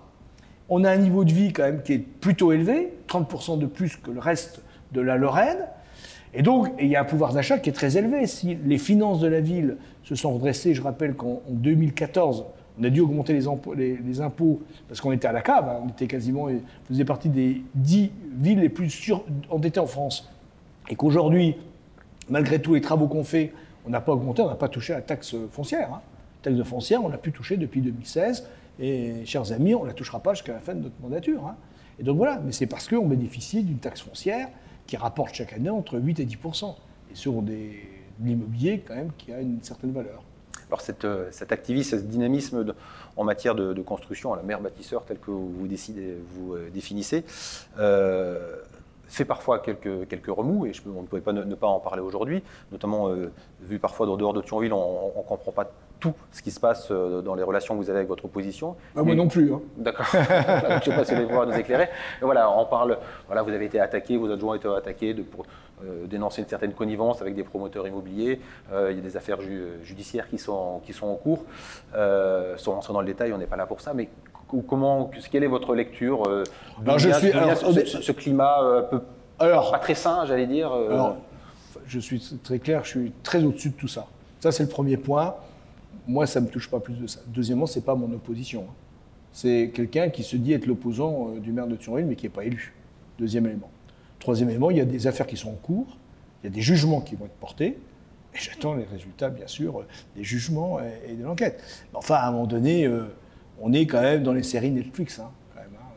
Euh, je, vous rappelle, pour ceux et ceux qui ne se rappellent plus, qu'il y a euh, cinq ans, il y a une vidéo d'une dame qui s'appelait Madame Engerer, rappelez-vous, qui était une anti-masque, anti-vax, et qui s'en est pris au maire de Thionville, parce que j'étais à l'époque quand même très leader sur la, crise contre le Covid, et qui m'avait, enfin, qui, j'étais, je faisais partie des 50 grands notables de Thionville euh, qui faisaient euh, euh, des, voilà, des parties fines, avec des chiens, des trucs, le procureur, voilà. Donc à un moment donné, je crois qu'il faut faire très attention à ne pas rabaisser, et d'ailleurs, je vous remercie mille fois parce que ni la semaine, ni personne n'a prêté attention à, ça. Et, je pense qu'il faut faire très attention à l'abaissement euh, du niveau démocratique parce que euh, vous êtes concurrencé, vous, par les réseaux sociaux. Et ça, c'est très grave. Et là aussi, je, loue votre professionnalisme à travers les écrits que vous faites. À chaque fois, c'est parfaitement documenté. Aujourd'hui, 9 euh, personnes sur 10 regardent les réseaux sociaux ne lisent plus les journaux. Hein. Je préférerais que ce soit l'inverse, mais vous avez raison. Mais c'est ça. Demain, sur les réseaux sociaux, je balance n'importe quoi sur n'importe qui ici ça fait 100 000 partages. Et plus c'est croustillant, mieux c'est. Si on met en plus M. Henri dedans, alors là, ça va être, ça, va être 250 000 partages. Bon. Mais c'est pour dire que voilà, je pense qu'il faut se protéger de ça. Et dans le cas présent, on est dans cette série. Moi, je suis quelqu'un, vous l'avez bien compris, très démocratique, très ouvert. Euh, moi, j'ai une Le problème, c'est que j'ai plus d'opposition aujourd'hui. Peu. Face, on était au conseil municipal, il n'y a plus personne. Donc, je veux dire, euh, à, force quelque part d'essayer de flirter. Vous, regrettez euh, Patrick Luxembourger ou Il n'a jamais été dans mon opposition. Mais moi, je, il n'a jamais été en opposition. Patrick Luxembourger, il a, fait, il, a fait, il a fait une campagne contre moi et il n'a jamais il, il siégé, derrière. Bon, voilà. Ça, si c'est ça la vision qu'on peut avoir quand même de la vie démocratique. Non, j'ai été dans l'opposition. Moi, j'ai commencé euh, ma carrière politique, et c'est pour ça, c'est un message que j'envoyais aussi à, Boucher, lui dire, tu sais, moi j'ai commencé avec Véronique Schmitt, on a commencé, nous, en 2008, euh, par une défaite cuisante de Jean-Marie Demange, pour ceux qui s'en rappellent, hein, où je devais être le premier adjoint, et il m'avait même dit à l'époque, ne reviens pas de vacances, tu choisis la couleur de la moquette du bureau qui sera à côté du mien, qui est maintenant le bureau de mon directeur de cabinet. Et puis vous vous retrouvez euh, brutalement avec, on perd de 35 voix, hein, premier tour, pour ceux qui s'en rappellent. Mais euh, après, je suis entré à l'opposition. Et on a fait une opposition dure, mais très constructive. Enfin, on s'est construit là-dessus. Avoir quelqu'un, la relation démocratique. Moi, je suis. Mais à aucun moment, moi, je, m'applique ce que Voltaire disait. On dit que c'est Voltaire, c'est pas sûr que ce soit Voltaire. Mais dire, je ne pense pas du tout ce que vous, vous pensez, mais je me battrai toujours pour que vous puissiez l'exprimer. Moi, ça ne me pose aucun problème.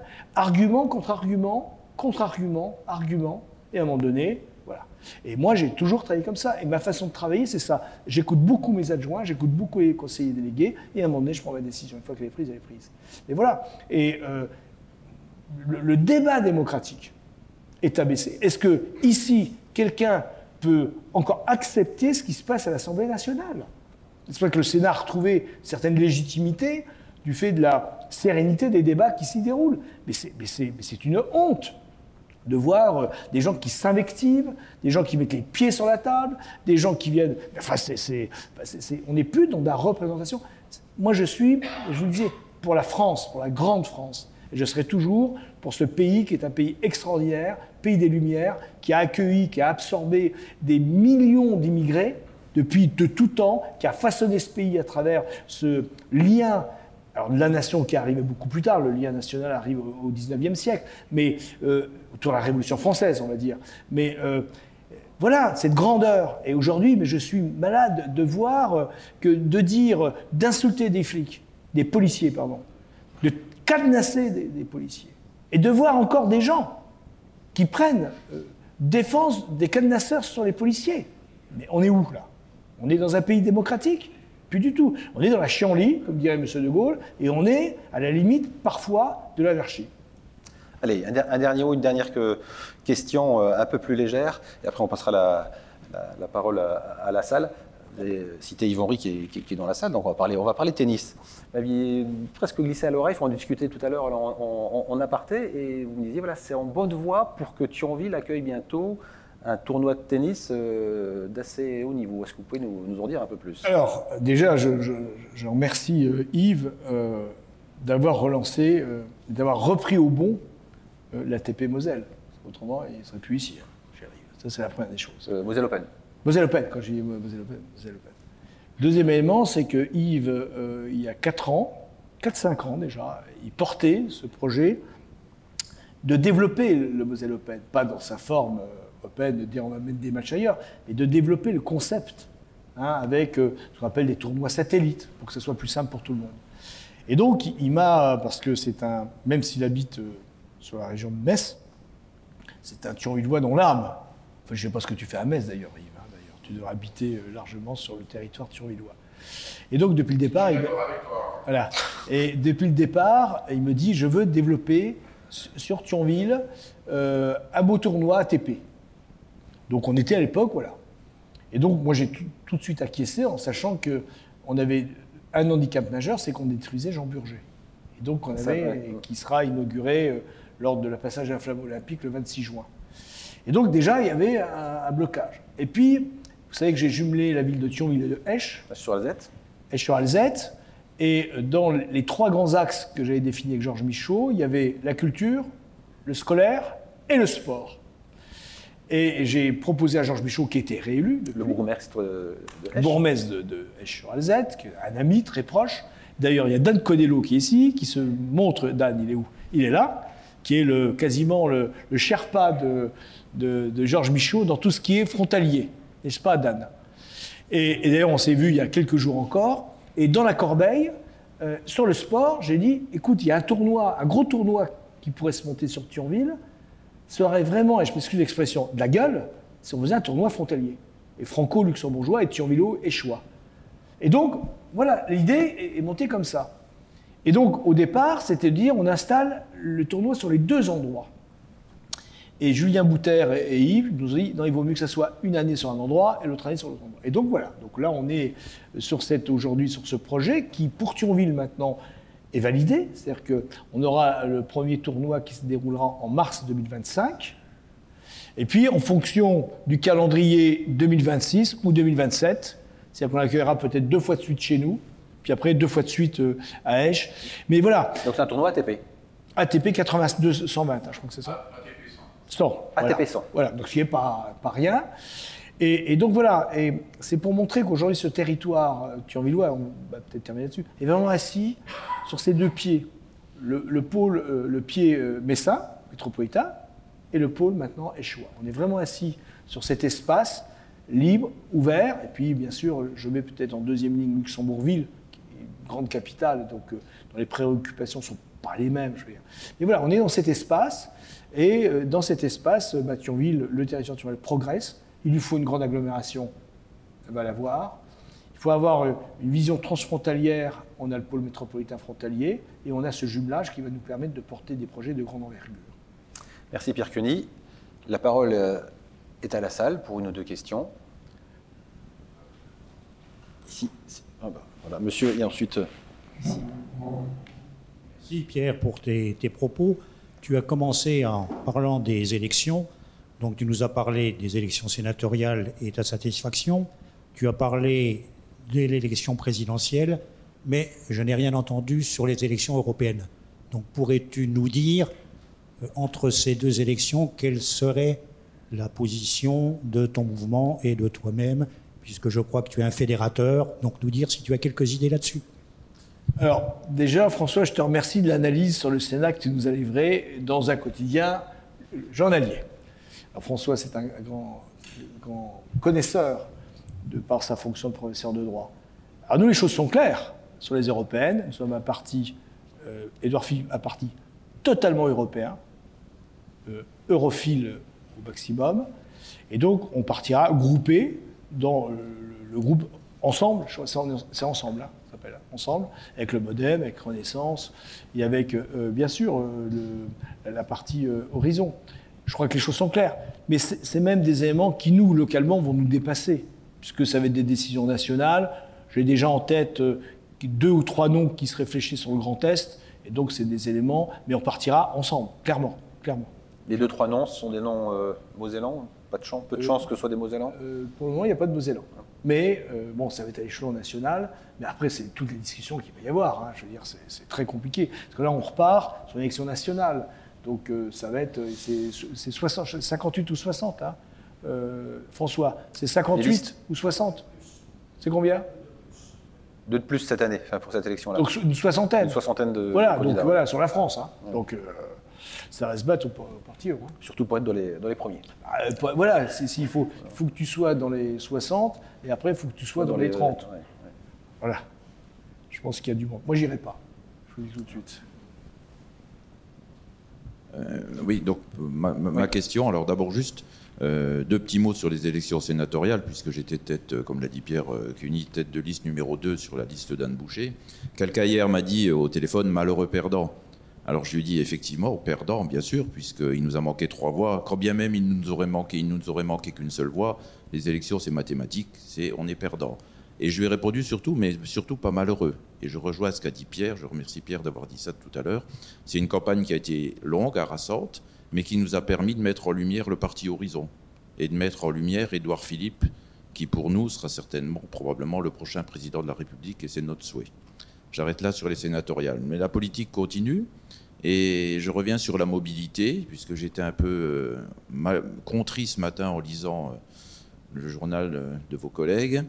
Euh, et je reviens sur le manque de solidarité au, niveau local, départemental, des élus, tous bords confondus. On a beaucoup parlé dans cette campagne de la problématique qui nous concerne tous, du TGV Paris-Berlin, ce TGV qui avait été annoncé passant par Sarrebruck, J'en ai parlé avec notre ami Dej sur Alzette tout à l'heure quand on s'est rencontrés sur, euh, sur le parking. Euh, cette décision qui est pas encore définitive, mais qui est sans aucun, aucun doute due à la solidarité politique de nos amis alsaciens qui savent se mettre ensemble quand ils doivent défendre leur territoire. Cette décision qui fait que, a priori, le TGV Paris-Berlin passerait par Strasbourg, c'est dommage, on ne se mobilise pas assez. Et, non pas par la Moselle. Hein, et pas par la Moselle. Alors, il faut Alors, défendre la prévu, Moselle. Euh, initialement, enfin, voilà. Et la Deutsche Bahn et la SNCF avaient dit que ça devait passer par la Moselle. Et là, finalement, voilà. le et gouvernement dit que, ça passerait par Strasbourg. Voilà, Et je pense que ça, ça déçoit aussi nos amis luxembourgeois, mais encore plus particulièrement nos amis sarrois, qui espéraient sur ce, ce passage de TGV. Et donc, sur les mobilités, ce qui m'a un peu déçu encore une fois ce matin, dans la presse, euh, euh, euh Europe Écologie Les Verts dit ce matin, à la fois Marine Tourdelier et a priori des élus mosellans, euh, des représentants de LVV, disent cette autoroute ne doit pas se faire. C'est un projet écocide, il ne faut pas faire cet A31 bis. Et là, je déplore ce manque de solidarité sur un projet qui est important, qui est incontournable, et qu'aujourd'hui des voix s'élèvent pour dire il ne faut pas le faire. C'est regrettable dans le contexte que tu évoquais tout à l'heure, Pierre, de choix qui est en train de se faire aujourd'hui. On devrait parler d'une seule voix sur le territoire. C'est ce qu'on a défendu d'ailleurs pendant la campagne. Merci. Voilà, je voulais ton sentiment, Pierre, d'ailleurs, sur euh, cette position qui a été prise encore une fois. Bah, pendant la campagne, c'est ce que j'ai dit, je, le dis et je le redis. Euh, et c'est une des raisons pour lesquelles je me suis engagé peut-être à un niveau supérieur maintenant. On ne pèse pas assez en Moselle. Voilà, c'est clairement. Et il faut euh, absolument que maintenant, et j'appelle tous ces, tous ceux. Alors, il y a des gens qui. Alors, on, ne pèse pas parce qu'on ne travaille pas assez ensemble, ou on ne pèse pas aussi parce qu'on n'a pas de, alors, il y a pas de relais au niveau national finalement. Aujourd'hui, on n'a pas de relais. Il y a Isabelle Rouge qui a, comme, qui a une On avait eu un ministre, bon, ministre de la Santé. On a Isabelle Rouge qui a, qui a ah, une position éminente. Euh, il y a Patrick Weiten, comme sur le plan des Jeux Olympiques, qui fait un un, travail colossal, hein, colossal. Mais on va dire sur la partie influence, et, l'exemple que, Jean a pris, c'est incroyable. Quoi. Euh, le président de la, SNCF dit ça passera par Forbach et par Sarrebruck. Puis tu as Clément Beaune qui vient à Strasbourg, il dit non, non, ça passera par Strasbourg. Mais quel relais Est-ce qu'on imagine Moi, je prends l'exemple des gens du voyage à Gros-Tanquin. Est-ce qu'on imagine qu'un élément comme ça, avec Édouard Philippe, je veux dire, président ou, et euh, Anne Boucher, euh, sénatrice, que ça serait passé comme ça? Pas du tout. Le problème, c'est qu'on n'a pas de relais. C'est-à-dire que si on met les gens. on a des députés pourtant, y compris bah, euh, Isabelle Roche. Oui, alors dans le cas présent, Isabelle Roche, on était sur un territoire qui n'était pas le sien, donc c'est compliqué quand même pour elle, les un territoire. Mais on n'a pas de, de, poids aujourd'hui, clairement. J'ai envie de dire, aujourd'hui, on arrive à Thionville a bougé parce qu'on a nos connexions, il y a, voilà, ça, mais il n'y a pas de poids, et ce n'est pas un reproche sur personne. Il faut qu'on travaille, en meute, et surtout qu'on arrête parfois de voter pour le copain, quoi. pour voter pour l'efficace. Moi, ce que je veux, moi j'ai été chef de service à l'hôpital, je ne prenais pas celui qui avait une bonne thèse, je prenais celui qui, était le meilleur médecin. Voilà, et, la, la politique, c'est un métier, ce n'est pas une rente de situation. Question Je suis quand même un tout petit peu surpris sur un point. Euh, on considère qu'il n'y a pas de solidarité euh, au niveau, je dirais, euh, de, de, second test. Ça paraît normal. Quand vous regardez ce second test tel qu'il est composé, vous avez les Alsaciens qui ont une seule vue, qui est effectivement gérée de l'autre côté, l'autre côté des frontières. Vous avez Champagne-Ardenne qui regarde lui plutôt Paris. Et nous, euh, je sais, alors quand je dis nous, je ne sais plus très bien de qui on parle, euh, puisque la Lorraine pour moi n'existe plus. Donnez-moi aujourd'hui une structure qui représente la Lorraine et qui effectivement euh, a un impact sur quoi que ce soit. Donc je pense qu'il ne faut pas être surpris aujourd'hui qu'on pèse rien vis-à-vis, de Paris et que Paris prend effectivement des décisions comme celle effectivement de ce TGV en disant c'est Strasbourg et pas et pas et pas, et pas Forbach, Forbach Sarrebruck alors que techniquement on sait pas tellement bien que c'est par là que ça doit se passer. Voyez, d'un autre côté, euh, aujourd'hui, on n'est même plus relié par train directement sur Lyon. tout simplement parce qu'on sait qu'il y a des problèmes, je dirais, qui ont, ont existé à, à, la part du à Lyon, mais tous ces problèmes-là sont résolus et aujourd'hui les problèmes n'avancent pas. Donc je pense que, premièrement, au niveau de ce contexte, il faut quand même que euh, on essaye à nouveau euh, de vraiment valider un certain nombre de choses. Et euh, pour moi, la faiblesse, elle vient de là. Elle vient de là. Merci pour ce point de vue. Monsieur, d'abord. Elle existait, enfin, je m'excuse, je réponds. Elle existait avant, Yves. Lorsqu'il y a eu le plan blanc, Balladur, il y avait les sept grandes régions et la Lorraine au milieu n'existait pas. Donc elle existait avant. Hein, et ça n'a fait, alors je suis d'accord avec toi, qu'amplifier, clairement.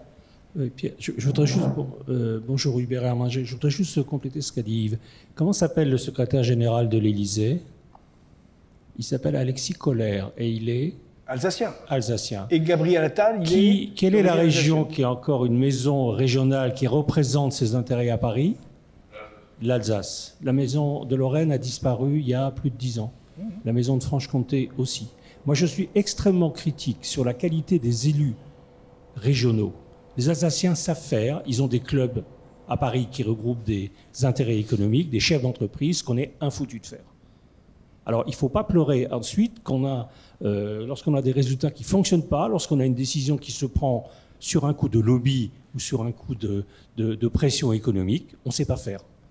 Et ça tient à la qualité des gens qui nous représentent. On, on s'est sabordé il y a 20 ans, on n'a plus de représentation nationale quand on veut faire pression, on a nos élus qui font avec ce qu'ils peuvent, mais qui ne sont pas euh, au, poste de, décision. Alors il y a une nouvelle génération à venir peut-être qui va prendre conscience de la nécessité de ces choses. Laissez répondre Pierre. après, il y une je fais une remarque simplement. Historiquement, parce qu'il faut toujours regarder le fruit de l'histoire, Hubert. Euh, ce que nous avons euh, aujourd'hui, c'est simplement le fruit, alors déjà de l'annexion, de Lorraine, puis dès post-guerre bien entendu, et notamment en 1946, mais dès le départ le conflit entre deux territoires. Et on est, la faiblesse, elle est venue de là. Moi, je me rappelle, mon père était, euh, était doyen de la fac de médecine. Et donc, à un moment donné, rappelez-vous, 72, on devait créer un nouvel un CHU à Sémécourt. Vous vous rappelez? Et celle qui avait le projet, c'était Alice Saunier-Seité, qui était la mise des universités de Giscard d'Estaing, 74. Et ça a été. Alors qu'il était évident qu'il fallait. le CHU, il ne devait pas être à Brabois, il devait être là. Et c'était une bagarre pour détruire le projet et pour construire Brabois. Mon père, à l'époque, je sais, lui, il voulait. Il est peut-être un peu comme moi, complètement. Mais il voulait ici. Et donc, Hubert, c'est le fruit. Et aujourd'hui, tu retrouves encore, pas dans les derbies footballistiques, on ne joue plus au même niveau, mais encore ce, cette faiblesse, cet affaiblissement euh, entre les deux territoires, Lorraine Nord, Lorraine Sud. On ne travaille pas ensemble, alors que les Alsaciens, je rappelle, quand, je pars sur la, fusion de la grande agglomération, je, dis à mes copains qui, faisaient un petit peu la tête, je dis, mais, regardez en, Alsace, il y a Strasbourg, Colmar, Mulhouse. Euh, en Lorraine, aujourd'hui, en termes de, surface, il y a Metz-Nancy, et qui ont plutôt tendance à... Et il faut un troisième pied, et un pied qui soit frontalier. Voilà. Et donc, il y a cette absence... Alors, pareil, hein, je ne vise personne, mais cette absence de vision que les Lorrains ont. Est-ce qu'on peut encore accepter qu'on ait mis un aéroport dans les champs sans connexion et qu'on ait mis une gare d'interconnexion dans les champs? Est-ce qu'on peut l'accepter encore? Eh bien, il y en a beaucoup qui l'acceptent. Voilà. Ben, c'est complètement dément. On ferait mieux aujourd'hui. Enfin, moi, ma vision. Alors, je, non, je dis rien. Parce que... Si, elle, est sans filtre aujourd'hui. Non, non, non, non, non, non, non, je vais pas dire parce que je vais avoir mon ami Brigitte Torletin qui va me téléphoner dans une heure. Non, je dis rien. Mais, je, non, je dirais simplement, on a un superbe aéroport qui s'appelle à Luxembourg, un superbe, où tous les Lorrains vont à Luxembourg prendre le train, et on ferait mieux mettre une liaison directe entre notre territoire et Luxembourg, Luxembourg, et puis voilà. Bah, je le dis à votre place, ce que, ce que vous vouliez dire, c'est quoi? Il faut fermer l'aéroport régional? Je ne dis pas qu'il faut fermer. on, peut laisser cet aéroport, mais on voit que c'est du fret. Donc, qui, ici, quand vous partez à l'étranger, qui va euh, à l'aéroport euh, de Metz, Nancy, et qui va à Luxembourg? Qui va à Luxembourg? Voilà, donc pratiquement unanimité hein, dans voilà, la salle. tout. Pour les, Donc à un moment donné, quand je vous disais qu'on... Oui, oui, vrai. Mais, mais quand je, dis qu'il faut avoir une vision, mettons des aglos, de travailler ensemble, il faut avoir une vision politique, non pas pour défendre son petit territoire, mais avoir une vision de territoire. C'est comme ça qu'on sortira. Et on peut s'en sortir, parce qu'il y a des élus de qualité sur le territoire. Le, le maire de Metz est un élu de qualité, le- le- les gens de la métropole sont des, des gens de qualité. Autour de moi, euh, j'ai des gens de, de grande qualité. Il y a des gens de qualité. Il faut qu'ils apprennent simplement à imaginer que c'est pas parce qu'on tue l'autre, qu'on lui marche sur la tête, qu'on ira mieux.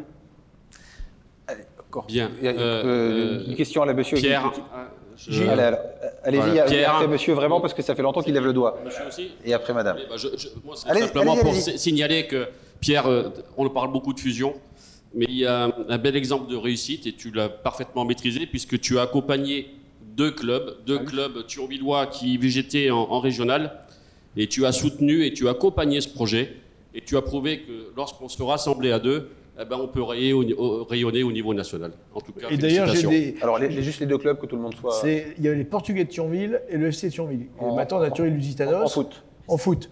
Et j'ai quand même des sueurs froides tous les lundis quand je me lève en disant pour, pourvu qu'ils perdent. Parce qu'ils sont en tête et ils vont me sortir en équipe du National 2 Et après, dans six mois. Et là, C'est du budget. ah, je Bon. me tournerai vers des. Voilà. Allez, question. Je me tournerai vers des monsieur, grands, et, et après, euh, madame. grands industriels. Monsieur, Euh, non, mais FCMS. Oui, mais pas Lusitanos. Eux, ils gagnent. allez, encore deux questions et on vous Oui, bon, libère, euh, monsieur. Je veux, je veux revenir sur la question de- du, du TGV euh, Paris-Berlin. Alors, Dan Codello. Hein. Oui, pardon, Dan Codello, Voilà. donc coordinateur de la politique transfrontalière à la ville d'Esterhalzet. Euh, donc, mais je peux ne confirmer que vous avez des élus et des fonctionnaires de qualité du côté français et qui travaillent avec nous ensemble. Et il faut euh, cette force. Euh, Pierre a parlé du, du côté français du PMF, mais nous avons la même chose. Nous avons 11 communes du côté luxembourgeois qui s'appellent le Pro-Sud. Et les deux, euh, les deux entités se sont mis d'accord et même sont momentanément analysées par l'OCDE Oui. grâce à un appel euh, par la Commission européenne comme un des cinq, une des cinq régions transfrontalières d'excellence pour, de, pour de développer de nouvelles méthodes de gouvernance.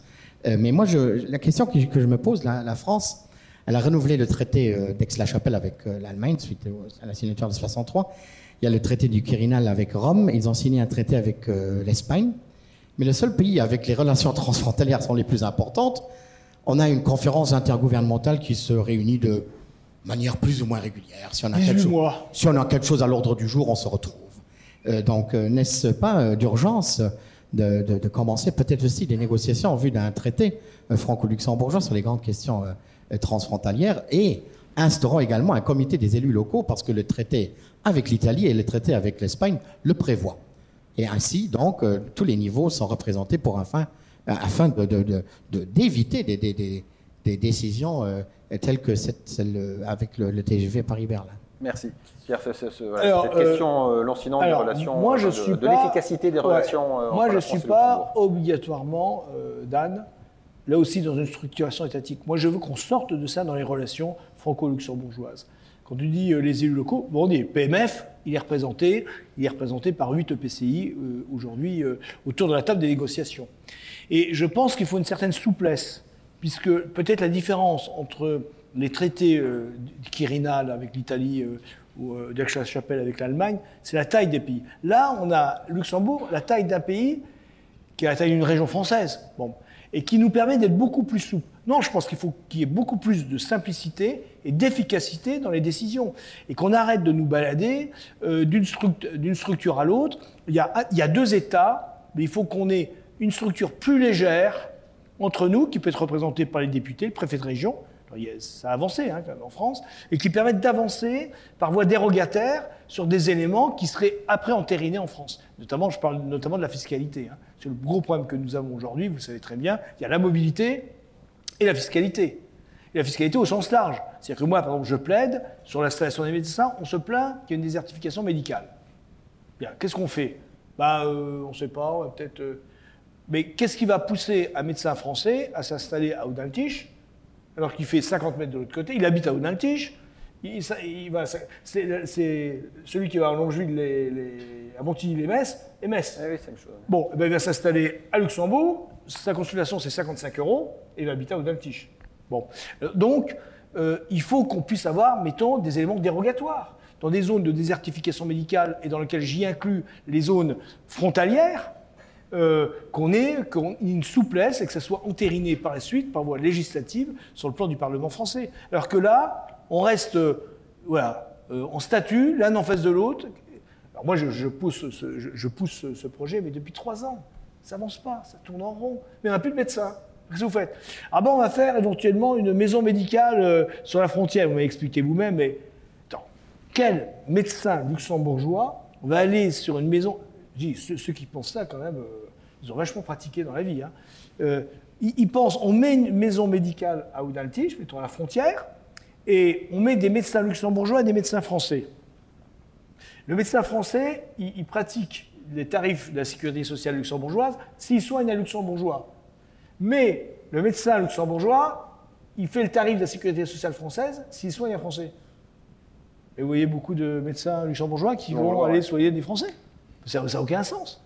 C'est- dans la tête. C'est comme, enfin, là je fais une petite critique acerbe, c'est comme lorsqu'on dit on va gérer la désertification médicale en installant une quatrième année de médecine, alors que ça serait l'année de spécialisation, de hautement spécialisation, on va les mettre dans les déserts médicaux Pour les obliger à aller dans les déserts médicaux. ouais. voilà. C'est comme ceux qui me disent il faudrait que euh, un médecin, parce que je suis pour la régulation de l'installation, hein, clair, hein, je suis un des seuls d'ailleurs, je porte ça. Horizon, le groupe Horizon maintenant est très avancé là-dessus, pour à un moment donné réguler l'installation. On ne peut plus continuer à former euh, 10 000 médecins par an et qu'ils aillent s'installer où ils veulent. Donc moi, il faut réguler. Pas les obliger, réguler. Vous allez dans telle euh, ville, il y a une surmédicalisation de cardiologues. Il va bientôt vous en manquer un d'ailleurs ici. Il va partir euh, Bon, pour le vous êtes pour le dans une surmédicalisation cardiologue, et ben le Xème qui va s'installer, et ben il n'est pas conventionné. Et ainsi de suite. Et donc vous verrez que ça ira vite. hein. Bon. Mais là, non, on est en train de dire quatrième année, mais non, c'est pas On, comme ça. on pourrait faire un, un débat, Ouais. une émission entière sur ces sujets-là, mais voilà, le- leur tourne, on va devoir boucler. Mais j'avais promis une dernière question pour Madame. Il existe des maisons de région du Grand Est, ailleurs qu'en Grand Est, et notamment une à Paris, une à Bruxelles et une à Berlin. Donc il y a bien, euh, le Grand Est est bien représenté, ainsi donc l'Alsace, la Champagne-Ardenne et la Lorraine euh, à Paris. euh, et la région Grand Est rayonne bien au-delà des Bien. frontières de la région. Merci pour cette euh, précision qui sera du coup le, le mot de la fin. Merci Pierre Cuny. Merci de à vous tous de vous avoir, accepté notre invitation. Merci en tout cas d'avoir joué le jeu de, de Sans Filtre, maintenant en collaboration avec l'Union des entreprises de Moselle, avec Orange, avec le créateur euh, Joaillier Bianchi. Prochain rendez-vous le 31 octobre. Euh, et puisqu'à Sans Filtre euh, se veut être un lieu de débat ouvert à toutes les sensibilités euh, politiques de l'échiquier politique, nous accueillerons le député de Moselle, euh, RN, Laurent Jacobelli. À bientôt. Merci.